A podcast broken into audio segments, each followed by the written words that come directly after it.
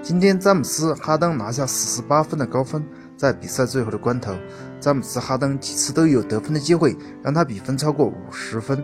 不过，詹姆斯·哈登并没有这样做，他知道自己的体力以及罚球的手感并不好，所以他把机会让给了戈登，自己放弃创造了记录的机会。詹姆斯·哈登不仅仅放弃了三场得分五十的机会，也向外界宣布。他只在乎胜利，不在乎个人数据。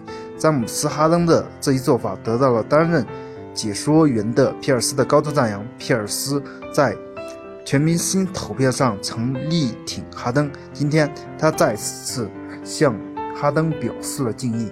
皮尔斯说道：“詹姆斯·哈登在最后放弃了创造纪录的机会，这样做并不容易，至少在其他球队或者在雷霆队没有看到他。”同时也讽刺了威少，哈登真是一个合格的领袖，你觉得呢？欢迎大家踊跃的点赞评论，谢谢大家。